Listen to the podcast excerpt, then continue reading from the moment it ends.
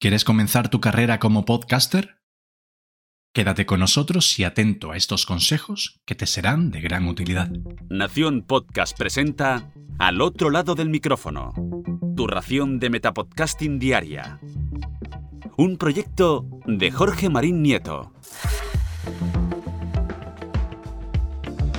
Buenos días, buenas tardes, buenas noches y bienvenidos esta vez a El otro lado del micrófono yo soy Alex, mono para los amigos, y vengo desde la Garita Podcast, disponible en todas las plataformas, a daros unos pequeños consejos para comenzar en este maravilloso mundo del podcasting. Para empezar deberíamos, como no, estar en posesión de lo básico.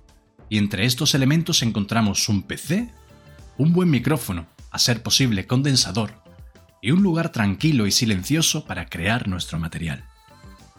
Si ya estás en posesión de esos materiales y estar cargado de idea para entrar en la acción, es importante que cuentes con software que te harán la vida mucho más sencilla y con los que ahorrarás tiempo a la hora de trabajar en tu proyecto.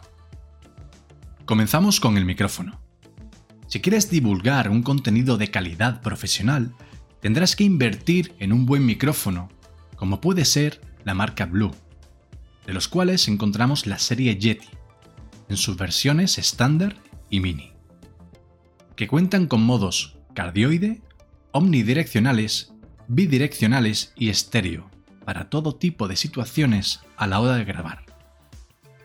Esta marca específica cuenta con un software llamado Logitech GU, que puedes encontrar gratuitamente en la web de Logitech, contando con ecualizadores personalizados y descargables por una comunidad muy activa que explora, calibra y comparte sus perfiles de forma altruista.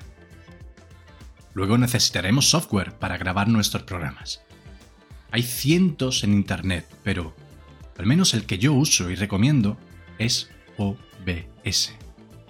Un programa tan versátil y personalizable que a poco que veas unos tutoriales sabrán manejarlo.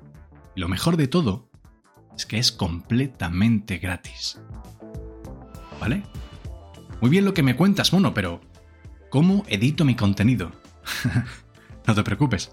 También hay software que te permiten editar tu podcast de la manera más sencilla y posible. Yo, por ejemplo, uso Sony Vegas y Wondershare Filmora. Este último, muy intuitivo y en su versión gratuita, tienes todo lo necesario para editar un contenido de alta calidad. ¿Vale? Ya lo tenemos casi todo. Pero, ¿Qué formato vas a adoptar para tus programas? Bueno, pues la respuesta a todo eso es tan personal que yo solo podría aconsejarte desde mi punto de vista. Puedes crear programas de entrevistas, de humor, de noticias o de lo que quieras, pero quédate con esto, que es lo más importante. El vacío es tu mayor enemigo no dejes que un silencio interrumpa tu podcast, a no ser que sea intencionado, claro. Porque el silencio, al igual que las palabras, crean sensaciones. Y el oyente se sentirá incómodo con esos vacíos entre frase y frase. Utiliza la improvisación y evita situaciones tensas. Intenta atenuar tu nivel de voz y el de los demás a un solo nivel para que el oyente no tenga que estar subiendo y bajando el volumen. Aunque esto es reparable si contamos con una buena edición tras el programa, como los software que os he comentado antes. En fin, pasaremos a el último pilar básico para grabar tu podcast. Y este es, como no, el público. En el mundo del podcasting, la base fundamental es la comunicación entre emisor y receptor.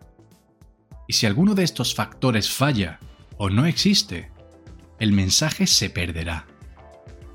Por lo que tienes que invertir tiempo en redes sociales. Son el futuro. Crea tus perfiles y comparte tus ideas. Habla con tus seguidores e invítales a oír tus programas.